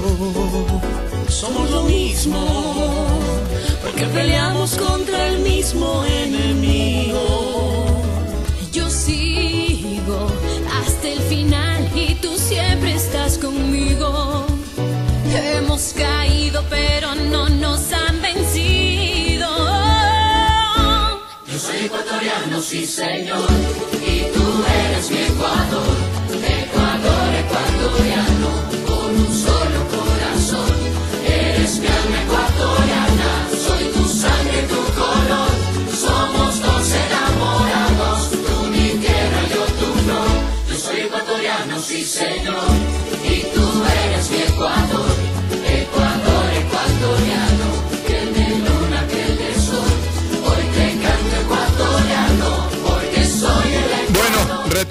estamos coordinando la entrevista con Francisco Paco Azán, eh, alcalde de Milagro, eh, que está también en este momento eh, recibiendo pues, algún tipo de investigación sobre este tema que se está dando en su administración sobre la compra de unos termómetros. Sería importante que el alcalde de, de Milagro nos, nos explique o dé su alegato de cuál es la situación, qué se, qué se está desarrollando ahí, qué se está investigando, por qué la compra de, de aquellos termómetros y en los precios en que se eh, ha señalado, se los ha adquirido. Todo eso será importante pues para que también la audiencia conozca. Atalaya es una radio que además tiene muy buena penetración en el cantón Milagro. Pero antes, este, Fernando, antes de lograr el contacto con Francisco Paco Azán, la Asamblea Nacional entró a la búsqueda de los 91 votos para, la- para ratificarse en el texto de la disposición interpretativa al artículo 169, numeral 6 del Código de Trabajo, incluido en el proyecto de apoyo humanitario. Necesitan los 91 votos. ¿no? Necesitan los Tercera noven- parte. A ver, este necesita los, los 91 votos para insistir. Para insistir. O sea, estamos hablando de 91 votos, serían dos terceras partes. Dos terceras partes, claro. Para insistir. Y para allanarse se necesita solamente la mayoría absoluta. Para allanarse. Pero para insistir, al veto solamente con mayoría absoluta. con mayoría absoluta. Para O sea, ratificar lo que la Asamblea envió. 91 dos votos, terceras dos, dos terceras partes. Esa es la ventaja que tiene en el veto el presidente de la República. O sea, que puede vetar y que necesita para, para un allanamiento a, a su decisión, necesita mucho menos votos. En cambio, para, para que la Asamblea pueda ratificar lo que propuso inicialmente, necesita las dos terceras partes. De acuerdo a la información que proviene de Diario El Universo, tanto Revolución Ciudadana como el Partido Social Cristiano ofrecen respaldo para que la Asamblea se ratifique en este texto. Entonces, bajo esa consideración, pienso, eh, porque, eh, ¿te acuerdas que eh, por lo menos el Partido Social Cristiano no votó en aprobación de la ley humanitaria? Correcto, así es. Ya, entonces con los votos del Partido Social Cristiano, eh, eh, entiendo que esa ley humanitaria se logró aprobar con 71 votos. Pero, pero lo que pasa es que... No, con más de 71 votos. Claro, se- no, pues es ley orgánica. Se, se aprobó más o menos con... con eh, Pero en la ley humanitaria, Pocho, Alianza País votó a favor. Hay que ver cuál es la posición que adoptan ahora ante el veto presidencial. claro, es una muy buena reflexión desde el punto de vista político el- el- el- el- lo tuyo, ¿no? O sea, en, en el- la votación inicial, Alianza País votó a favor de la ley, pero ahora no va a votar a favor de, de insistir, sino que seguramente votará acorde a lo que el presidente ha vetado. Entonces ahí podría haber un cambalache. Eh, Salen los votos a favor de la insistencia de la Asamblea, salen los votos de Alianza País, o sea, del partido de gobierno, del bloque de gobierno, y entran los votos social cristianos que se abstuvieron o votaron en contra, no recuerdo, pero que en todo caso no votaron a favor de la ley humanitaria y ahora se han comprometido a votar a favor de la ley humanitaria. ¿Y tú te acuerdas qué hizo Revolución Ciudadana? Yo creo que tampoco votó en el tema de la ley humanitaria. ¿no? tratando de acordarme, no, no, Ah. estaba tratando de acordarme, me parece Me que, parece- que no, que Eh, Y en entonces por ahí, con los votos del Partido Social Cristiano y de Revolución Ciudadana, más los otros votos, por ahí podrían haber los 91 Podría votos. Sí. Es que, mira, yo te digo una cosa, hasta por tema político. Una cosa es decir, ok, me abstengo en, en general del proyecto de ley humanitaria porque algunas cosas no estuve de acuerdo, etcétera. Pero ya sobre temas puntuales como de veto, eh, sí es contraproducente, políticamente hablando, sí es contraproducente para cualquier bloque que no vote a favor de la insistencia. Porque la verdad es que era necesario interpretar ese artículo 169 a través de ley. Era necesario interpretarlo, es decir, a través de una ley interpretativa, para evitar justamente que prolifere la voluntad del empresario abusivo, pues no son todos por suerte, pero sí del empresario abusivo que comenzó a usar eso para despachar empleados, basta que lo hiciera uno. Yo recuerdo que nosotros saltamos cuando lo hizo una eh, empresa dedicada toda su vida a confites, cuyo nombre más o menos va en esa línea. Fue Ya, no, vamos, vamos, tenemos por qué hacerle tampoco mala propaganda, por eso no vamos a recordar cuál fue la empresa, pero yo creo, Creo que ya está claro. Fue la primera que aplicó esa figura y comenzó todo el mundo. Ah, tengo parado, no, me va a ir mal, eh, eh, estamos jodidos de aquí en adelante ya llego y, y- y aplico el 169 y aplico el 169. Entonces ya era necesario que la Asamblea haga una ley interpretativa como la hizo.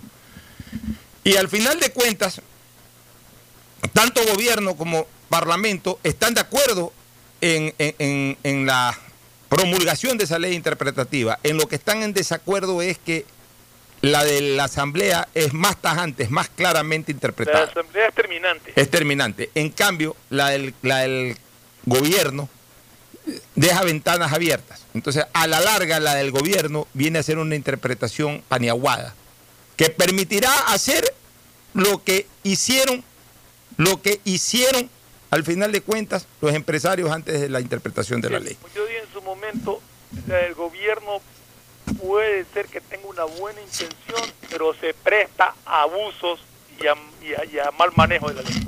Yo no sé si tuvieron una buena intención. ¿Y sabes por qué yo creo que no tuvieron una buena intención en el fondo? Porque en ningún momento el ministro de Trabajo apenas comenzó a hacerse esa interpretación abusiva, salió a defender al sector trabajador. En ningún momento. Ah, al inicio de... No hubo ninguna posición al respecto. No hubo ninguna advertencia. Y ojo con una cosa. Yo te digo, Fernando, te lo digo sinceramente. La clase trabajadora despedida por este tema podría hasta cobrarle indemnización al Estado, podría hasta demandar al Estado. No, la clase trabajadora despedida hasta el momento puede demandar a la empresa. Eh, a la empresa y al propio Estado. Y te voy a decir por qué.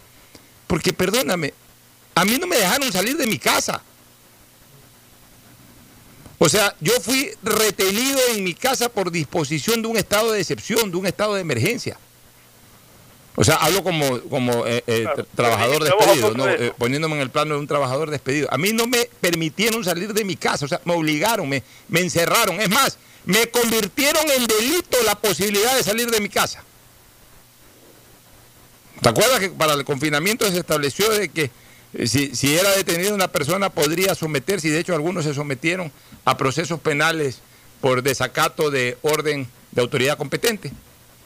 O sea, eh, ahí hay, entonces yo no puedo pagar una consecuencia por una disposición del gobierno. Porque por último, no es la fuerza mayor la que impidió que yo vaya a trabajar. Porque si el gobierno, por más fuerza mayor que, que hubiese generado el tema sanitario, si el gobierno decía, ok, como por ejemplo en Suecia, Ocho, eh, aquí no- lo que tiene que quedar claro es que todo aquel empleado que fue despedido ese artículo 169, su numeral 6, mal aplicado porque la empresa sigue trabajando, todo aquel que fue despedido tiene el derecho a que se le reliquide como despido intempestivo o a que se lo reintegre a su trabajo. Es que nadie está diciendo de que el empresario o el empleador no tiene derecho a, a despedir a una persona, porque la despida acorde a la, a la propia ley, es decir, el despido intempestivo. Tiene derecho al despido intempestivo, no a esa liquidación No, le no, no esa liquidación. Entonces, ¿qué pasó, Fernando? Que, que a mí me prohibieron como empleado, o sea, no estoy hablando a título personal, sino com- comparativamente. Eh, a mí me impidieron como empleado salir de mi casa. Me pusieron, incluso me, me elevaron a acto delictivo si lo hacía. No pude salir, pero no por fuerza mayor, sino por una disposición de autoridad competente, que en este caso fue el gobierno nacional. Pues fuerza mayor es que si yo llego a mi sitio de trabajo y hubo un terremoto y, su- y se, y- y se desplomó el edificio, se acabó, eso es fuerza mayor. O sea, he llegado al sitio, no he tenido ningún tipo de impedimento para llegar, pero he llegado al sitio y, ya no existe el sitio. Eso es fuerza mayor. Entonces ya se, acabó en ese momento el vínculo contractual. Eso es fuerza mayor. Pero acá no es que yo no he podido ir. Mejor dicho, acá yo- no es que yo no he querido ir, ni he tenido una imposibilidad de llegar. No he podido asistir porque me obligaron a no moverme de mi casa. ¿Sí me entiendes la figura, Fernando? ¿no? Hay una, o- tuvimos una obligación, por supuesto, totalmente justificada desde el punto de vista sanitario. Pero entonces no debe de aplicarse ese concepto como fuerza mayor. Porque fuerza mayor es cuando se origina una situación que por el estado propio de la situación hace de que sea imposible de superar y por ende no se pueda desarrollar un vínculo. Eso es fuerza mayor. Pero acá no era una cuestión imposible de superar. O sea, al final de cuentas, en, muchos de esos lugares igual trabajó la gente, porque estaban autorizados para trabajar. Si a mí me permitían salir de mi casa, yo salía. O sea, yo no tenía un obstáculo físico para llegar a mi sitio de trabajo. Yo no salí ni siquiera por el miedo. No salí porque no me lo permitieron hacer. Cumplí una disposición superior, el no asistir a trabajar. Entonces no puedo pagar consecuencias de eso. No se ha roto mi vínculo laboral. ¿Qué fuerza mayor? Salvo que la situación haya determinado que ese empresario haya cerrado totalmente. Y se acabó el negocio. Entonces, eh, voy a usar una, una frase que quizás no es la idónea para esto, pero que es más o menos representativa. Muerto el perro, se acabó la rabia. Se acabó el trabajo. Obviamente se acabó el vínculo. Pero ese no fue el caso. Trabajo sigue ahí, la empresa sigue ahí funcionando con menos gente, pero sigue ahí. Están abusando de mí como empleado. Se están aprovechando la oportunidad para reducir personal y, me están condenando a una situación de desempleo. Además, sin cumplir con lo establecido en el Código de Trabajo, que es la liquidación por despido intempestivo. El patrono tiene la- el derecho pleno desde el punto de vista legal a despedirme, pero yo también tengo el derecho pleno de ser despedido con el pago de las indemnizaciones de ley. Lo que no puedo es ser despedido de la manera miserable como me despidieron con la aplicación del artículo 169. Eso el gobierno debió haberlo dejado en claro y nunca lo dejó en claro. Y ahora tenemos las consecuencias, tenemos la explicación, mejor dicho, por qué nunca lo dejó en claro. Estableciendo un veto a través del cual quiere permitirle a estos empresarios abusivos una salida. No, señor, vamos con el proyecto de ley aprobado por la Asamblea que es mucho más claro y contundente. Y me alegro que mo- movimientos o partidos políticos que no estuvieron de acuerdo inicialmente con el proyecto de ley humanitaria para el tema del veto estén sumando fuerzas. Y ojalá salgan los 91 o más votos que permitan que este, esta ley interpretativa hecha por la Asamblea hace algunos algunos días o semanas atrás, sea finalmente la que quede establecida dentro de esta ley humanitaria. Nos vamos a la pausa para retornar con el deporte, Fernando. Perfecto. El siguiente es un espacio publicitario apto para todo público. Llegó el momento de volver a abrir las puertas a la ilusión, de prender las luces a un futuro mejor, de empezar de nuevo. Presentamos Crédito Reactiva de Ecuador, un crédito con fondos del gobierno nacional para micro, pequeños y medianos empresarios al 5% de interés. Recíbelo ahora y empieza a pagar en 6 meses hasta 36 meses plazo. Llegó el momento de reactivar la producción y proteger el empleo. Juntos saldremos adelante. Banco del Pacífico. El gobierno de todos. Detrás de cada profesional hay una gran historia. Aprende, experimenta y crea la tuya. Estudia a distancia en la Universidad Católica Santiago de Guayaquil. Contamos con las carreras de marketing, administración de empresa, emprendimiento e innovación social, turismo, contabilidad y auditoría, trabajo social y derecho. Sistema de educación a distancia de la Universidad Católica Santiago de Guayaquil, formando líderes siempre. Para que todos en tu familia estén conectados al mismo tiempo y puedan navegar en redes, jugar en línea, trabajar y ver películas, contrata internet claro de 25 megabytes para tu casa que incluye licencia Microsoft Office 365 por 25 dólares más impuestos. Además te apoyamos con el segundo mes de internet y si lo necesitas te ayudamos a financiar tu computadora con Claro. Todo se conecta.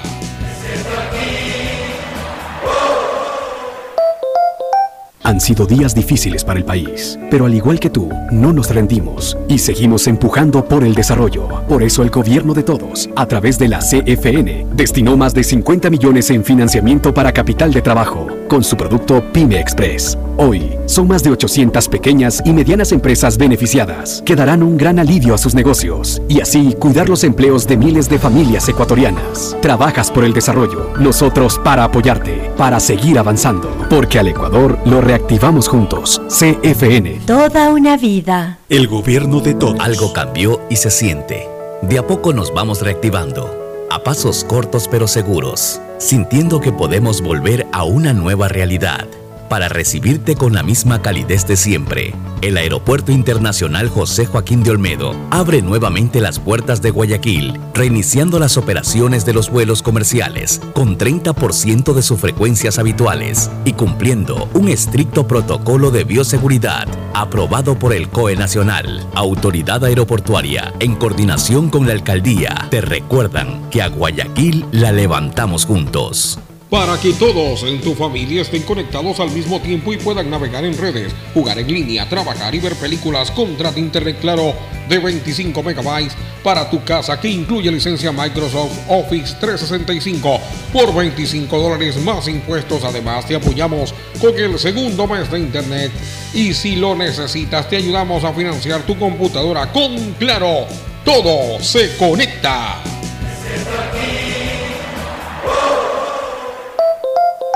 Si quieres estudiar, tener flexibilidad horaria y escoger tu futuro, en la Universidad Católica Santiago de Guayaquil trabajamos por el progreso en la educación, ofreciendo cada día la mejor calidad. Estamos a un clic de distancia.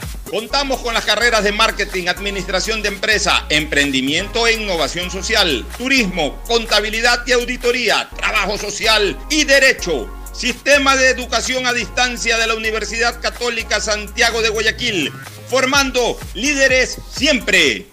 Seamos responsables con los héroes de nuestras calles.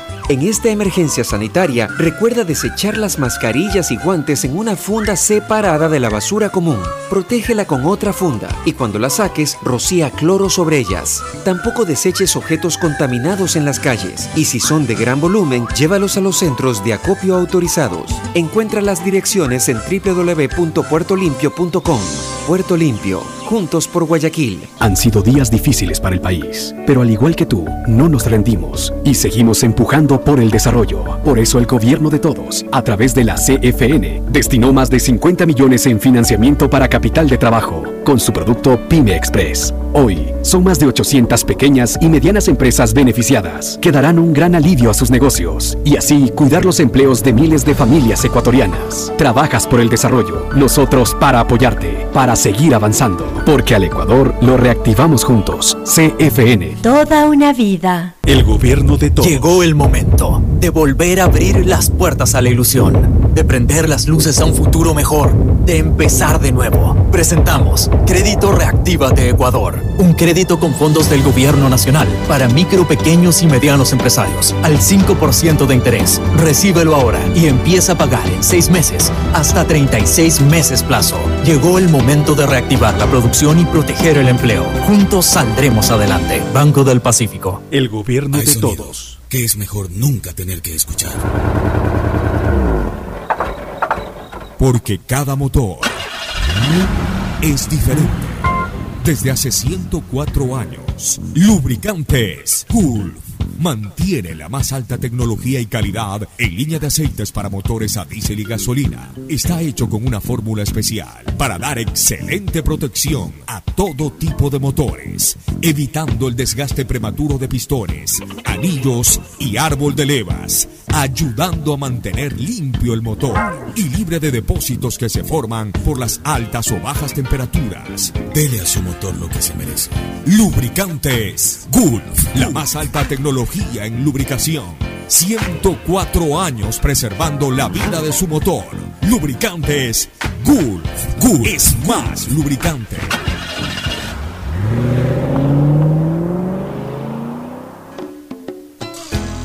Fin del espacio publicitario. Usted está escuchando un programa de opinión, categoría O, apto para todo público. En la hora del pocho presentamos Deportes, Deportes. Retornamos con el segmento deportivo Mauricio Zambrano Izquierdo. Buenos días, novedades. ¿Qué tal? ¿Cómo están? Buen día con todos. Novedades que nos dejan, nos dejaron el día de ayer eh, los partidos de, de la Liga Española, también novedades de, de todo lo que está haciendo la pretemporada, esta pretemporada de los equipos de- del Ecuador. Le cuento que el día de ayer jugó el Barça frente a Leganés, eh, ganó 2 a 0, un primer tiempo complicadísimo para, para el Barcelona frente a uno de los últimos que ocupan el lugar de la tabla en, la Liga Española, el Leganés, con una jugada descomunal de Messi que terminó en un penal polémico que al final eh, eh, lo convirtió Messi en gol para el 2 a 0 del Barça. Se proclamó campeón también el Bayern Múnich ganándole al Werder Bremen 1 a 0 con gol de Lewandowski y el Bayern Múnich con este título consiguió su octavo liga consecutiva. Hoy vuelve eh, la Liga Premier. Hoy juegan, hay un partidazo. Hoy arranca la Premier. Hoy, hoy arranca la Liga Inglesa, correcto. La Premier League juega el Manchester City frente al Arsenal a las 2 y cuarto. Y hoy hay final de la Copa de Italia también. Ya, o sea que este fin de semana. ¿Y, y- y la Liga Italiana cuándo arranca?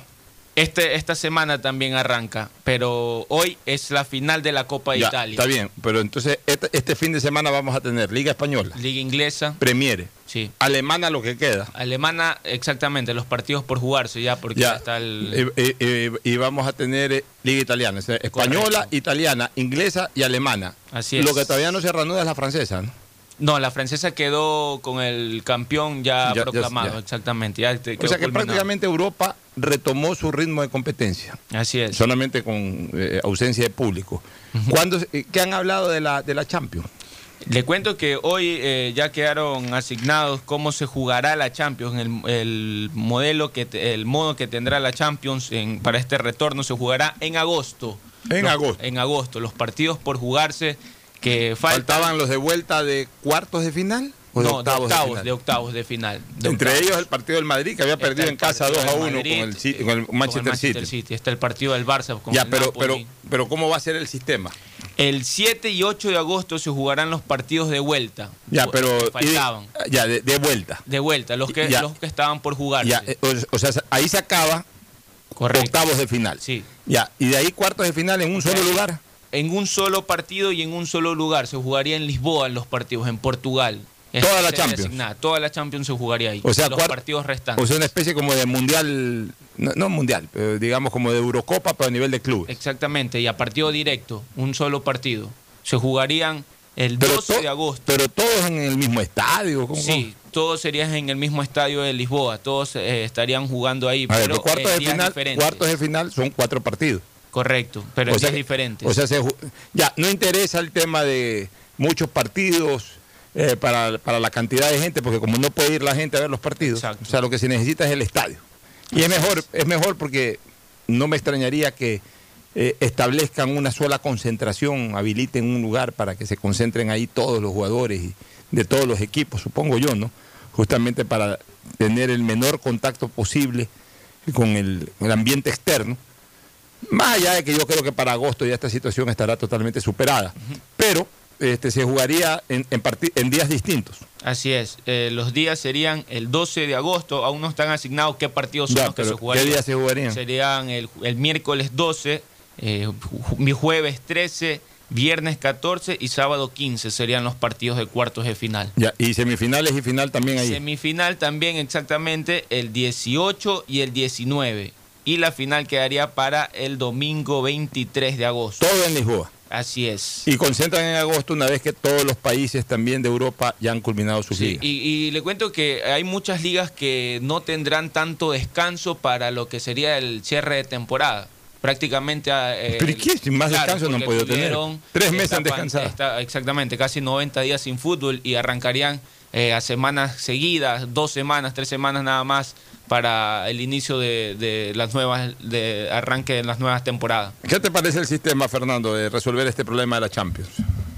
Yo creo que es adecuado, o sea, eh, no hay necesidad de estarse movilizando, había que reducir la cantidad de partidos, coger una cancha neutral para que se jueguen ahí los desde los cuartos de final en adelante a un solo partido me parece conveniente, te estás ahorrando movilizaciones y te estás ahorrando sobre todo tiempo, que es lo que más necesitaban ellos recuperar en, en la Champions. Yo quería saber exactamente ahora qué es lo que está pasando acá en Sudamérica con la Libertadores y con la eh, Sudamericana. Eso aún no se han definido, se están por, eh, por eh, cumplir las reuniones que, que están establecidas porque aún hay países que, que siguen en- con las emergencias sanitarias en semáforo rojo, aún están complicados. Por ejemplo, uno de ellos es Brasil. ¿Sabes una cosa? Yo haría exactamente lo mismo en la Libertadores. Partidos directos. O sea, que se acabe ya eh, la, la- la etapa de grupos. La etapa de grupos, bueno, ya juégala, juégala. Juega la etapa de grupos. Creo que se han jugado dos fechas, ¿no? Sí. Todavía falta, está verde lo de la etapa de grupos. Sí. Lo de etapa de grupos, pero ya juégala. O sea, juega la etapa de grupos. O sea, trata de jugarla lo más rápido posible. Salgan en dos, tres semanas la etapa de grupos. Y de ahí yo destinaría dos semanas en un solo país para que se acabe la, la Libertadores. O sea, desde octavos de final igualito. Se juega en, en- en un solo estadio y en un solo país. Se juega todo, día a día. Va jugando octavos, juegas los cuatro partidos de octavos, que son, eh, a ver, son, octavos son 16, son ocho partidos de octavos. O sea, en una semana se va a octavos. En una semana se va a octavos. Lunes, martes, miércoles, jueves, viernes, sábado, domingo, lunes. Los ocho días. O incluso se pueden jugar dos partidos. Se pueden jugar dos partidos eh, para que en cuatro días se despache octavos. Se puede jugar un partido. Martes, miércoles, jueves. que No, se son puede los- jugar lunes, martes, miércoles, jueves. Ya, se juega un partido horario vespertino. Tres horas después se juega. No interesa al público. Interesa Claro, el estadio. Y, no haber se facilita todo. O sea, la- el- el- los, los mismos equipos de televisión se quedan ahí los 15, 18 Claro, días. la transmisión por televisión. Claro, lo, lo- lo único que interesa es la transmisión por televisión y que lleguen los equipos y jueguen. O sea, porque va a ser todo sin público. Yo jugaría en un solo estadio, jugaría dos partidos por día. En cuatro días se fueron los octavos de final. Descanso el quinto día, el sexto día comienzo a jugar, eh, eh, eh, sexto y séptimo día, despacho cuartos de final. Así mismo, dos partidos, por- como los mundiales, dos partidos por eh, domingo, lunes, martes, miércoles y jueves, las dos semifinales, o un- en un mismo día las dos semifinales, una en la tarde, una en la noche, las dos semifinales y la final de Copa Libertadores. Por ejemplo, aquí en Ecuador. Yo haría eh, exactamente eso. de, de lo que se conoce, de lo, del famoso plan B que le han llamado, parece que se está alineando a eso ya, por el tema en lo que se está viviendo en Quito.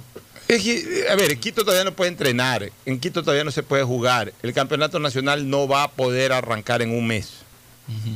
El campeonato nacional no va a poder arrancar el 18 de julio. El campeonato nacional va a arrancar en agosto. Agosto, septiembre, octubre, noviembre. Y- y- Podría y- arrancar si es que los equipos capitalinos pasan a tener sede en Ambato, por ejemplo. que tampoco es justo. No es justo, no digo. Podría ser una alternativa y hay que ver, para y hay que ver cómo arrancar el campeonato. Ya, y hay que ver cómo están Vato, porque al final de cuentas. eh, Pues te digo, por eso te digo, yo creo que hay, que hay que tener tranquilidad. Esto hay que arrancar en agosto, para mi criterio, porque, porque lamentablemente en Ecuador tampoco el tema fue uniforme. Nosotros aquí estamos ahorita, así como hubo un momento en que había que esconderse debajo de las baldosas por el famoso virus. Ahorita estamos tranquilos, estamos, Dios quiera que no haya rebrotes, ¿no? Hasta el momento no hay y, y eso es bueno. Y nos estamos comportando bien como para que no haya. Pero eh, ya nosotros pasamos lo más feo, pero en otros lados todavía están pasándola mal. Entonces va a ser muy difícil que el campeonato arranque en, eh, a mediados de julio. Para mí el campeonato va a arrancar en agosto. Entonces hay que reformar el campeonato. Y, y- y encima tenemos eliminatoria. La eliminatoria debería jugarse el próximo año. Yo no sé cuál es el apuro de la conferencia. Y si tienen que también eh, reformar el... Por suerte, no, ahí el- la eliminatoria sería una estupidez de la Comebol si no, si no reforma el sistema de eliminatoria. La Comebol debe de reformar el sistema de eliminatoria, debe, debe de hacer dos pentagonales. Como antes, Sí, dos menos. pentagonales. ¿Cuántos cupos le dan a Sudamérica? Cuatro. Más uno que Ya, va. Dos pentagonales, dos pentagonales, los dos primeros de cada grupo van, van directo y el tercero de un grupo y el tercero de otro grupo disputan el repechaje. O sea, disputan entre sí para ver cuál clasifica el repechaje. correcto. ¿Cuál clasifica el repechaje con Israel o con Asia o con Nueva Zelanda, con lo que sea? Pero deberían de reformar también, todo hay que reformar, o sea, todo, todo está, este COVID nos hizo cambiar a todos, a los europeos les encanta este sistema que han implementado ahora para Champions, bajo ningún concepto, pues no queda más. Entonces, eh, acá también la Confederación Sudamericana tiene que reformar el tema de Copa Libertadores, tiene que reformar el tema de Sudamericana. Lo de Sudamericana es más fácil porque no hay, no hay instancia de grupo. Lo de Sudamericana deben de coger a todos los clasificados y así mismo en un solo país despachar todo en, en 15 días. Y esos equipos que están jugando en 15 días en un solo país suspenden sus partidos locales, pero saben que es 15 días y ya regresan exclusivamente a sus competencias locales. Y se acabó el cuento. Hay que tratar de facilitar las cosas por todos lados. Vamos a una recomendación comercial para la despedida. Auspician este programa. Aceites y lubricantes Gulf, el aceite de mayor tecnología en el mercado. Acaricia el motor de tu vehículo para que funcione como un verdadero Fórmula 1 con aceites y lubricantes Gulf. El gobierno de todos y la Corporación Financiera Nacional continúan trabajando por el desarrollo de nuestro país. Si ya tienes un crédito con la CFN, puedes diferir tu pago con una ampliación de plazo y los pymes podrán extender el diferimiento hasta el mes de agosto. Ingresa a www.cfn.fin.es. CFN, el desarrollo es ahora. ¿Quieres estudiar, tener flexibilidad horaria y escoger tu futuro? En la Universidad Católica Santiago de Guayaquil trabajamos para el progreso en educación, ofreciendo cada día la mejor calidad y para ello estamos a un clic de distancia. Escoge la carrera de tu vocación. Puede ser marketing, administración de empresas, emprendimiento e innovación social, turismo, contabilidad y auditoría, trabajo social y también derecho. Consulta en nuestra página web mayor información y esquemas de admisión. Universidad Católica Santiago de Guayaquil, formando siempre líderes. Llegó el momento de volver a abrir las puertas de tu negocio con el crédito Reactívate Ecuador impulsado por el gobierno nacional al 5% de interés a 36 meses y los primeros seis meses son de gracia. Solicítalo hoy en el Banco del Pacífico, el Banco Banco del Ecuador. Ahora vas a poder disfrutar del doble de gigas para que puedas navegar el doble en tus redes, tu trabajo y tus estudios y también compartir el doble con tu familia y amigos. Activa el nuevo paquete prepago de 2 gigas que viene con más llamadas ilimitadas a 5 números claro. 100 minutos a otras operadoras y gigas gratis para llamar y videollamar por WhatsApp y Facebook Messenger. Todo solo por 5 dólares. Conéctate más sin pagar más. Estamos en la hora del pocho. Ya, para terminar, eh, antes de alguna novedad en los equipos de Guayaquil, otra cosa, Fernando, que se me está ocurriendo, incluso lo de la Copa Libertadores, que está todavía verdezón en la, en las primera, en la primera fase, en la fase de grupo. Por suerte ya alcanzamos a salir de, de la preliminar y ya entramos a la fase de grupos. Yo cogería a, cada a los cuatro integrantes de cada grupo y me los llevo a un país en donde no esté comprometido ese grupo. Por ejemplo, en el grupo de Barcelona está Barcelona, Independiente, Flamengo, Flamengo, y, el eh, y- y Junior de Barranquilla. Me llevo ahora a Perú, por ejemplo. Y ahí en una semana que despachen, o en 10 días despacharon, así mismo, cada tres días juegan. Pero es que ya hay partidos, tendría que completar la revancha, porque ya hay partidos que se jugaron de, de locales. Bueno, pues ya se da ese resultado, pues o sea, ese resultado vale, no, no, no habría que, se, se juega en cancha neutral el resto, o sea, ya, eh, por ejemplo, Barcelona perdió con, con, con Flamengo, ¿con Sí, quién con perdió Flamengo Barcelona? y Ya, con Independiente. ya perdió aquí con Independiente, ya perdió esos partidos, o sea, y ya los siguientes partidos se juegan todos en un solo sitio, ¡prac! y salimos en 10 Lo hacen días. a un solo partido. Eh, un- sí, o sea, no. Ya el partido perdido, perdido, ya no lo juega la revancha, sino que ya perdiste. No, no, no, no, no, se juega ahí sí porque no se puede cambiar el sistema porque ya arrancó, pero, pero, pero se, se- se juegan los, eh, la cantidad de partidos que faltan, pues se la juegan en un solo país. O sea, llegan todos a Perú, por ejemplo, y ahí juegan. Ahí, si faltan, a Barcelona le faltan, en este caso le faltan cuatro partidos. cuatro, sí. Barcelona juega los cuatro partidos que le faltan en, en ese país. en a todos le faltan cuatro partidos. Entonces, eh, se, se juega esa cantidad de partidos. eh, 8, 10, 12 partidos, lo que sea, se los juegan en, en el, en el transcurso de 15, 18 días en un solo país. Y, y- y así por el estilo. O sea, es la única manera de garantizar de que esto se acabe rápido, este, Lo que Fernando. pasa es que, que, que afectan a las ligas locales. Bueno, pero es que, a ver, los equipos que están participando tendrán que postergar esas dos fechas y tendrán que después ver cómo, cómo compensan. Pero, pero es que es, que es solamente de fase de grupos y si pasa la fase de grupos... Ya, sigue igual sigue postergando y después ve cómo compensa, pero, pero es que es la única manera. pues, o sea, por eso es que yo propongo que los campeonatos locales sean absolutamente cortos, lo más rápido posible, para que también haya espacio que le permita a los equipos que están en competencias internacionales y proponer que no haya partidos eliminatorias. La eliminatoria tiene que arrancar en febrero del próximo año. No tiene por qué arrancar en noviembre, diciembre y cambiar el sistema. Algo rápido de Barcelona y Sí, Emelec. te cuento que Melec adquirió los derechos, eh, los derechos, eh, el 70% de los derechos económicos y el 100% de los derechos federativos del defensor argentino Aníbal Leguizamón. Ya es jugador de Melec. jugador de Melec, así es. Es un jugador de Melec y ayer también eh, se dio a conocer eh, que José Angulo es jugador del Cholos de Tijuana, que en su momento sonó para Barcelona, pero ya quedamos que en Barcelona no van a haber fichajes ni en Emelec. Gracias por su sintonía. Este programa fue auspiciado por Aceites y lubricantes Gulf, el aceite de mayor tecnología en el mercado.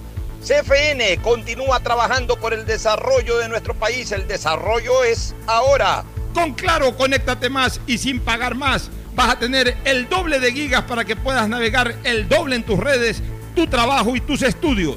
Universidad Católica Santiago de Guayaquil y su plan de educación a distancia, formando siempre líderes. Banco del Pacífico, el Banco Banco, con su línea de crédito Reactívate Ecuador al 5% de interés a tres años y con los primeros seis meses de gracia. Este fue un espacio contratado. Radio Atalaya no se solidariza necesariamente con las opiniones aquí vertidas.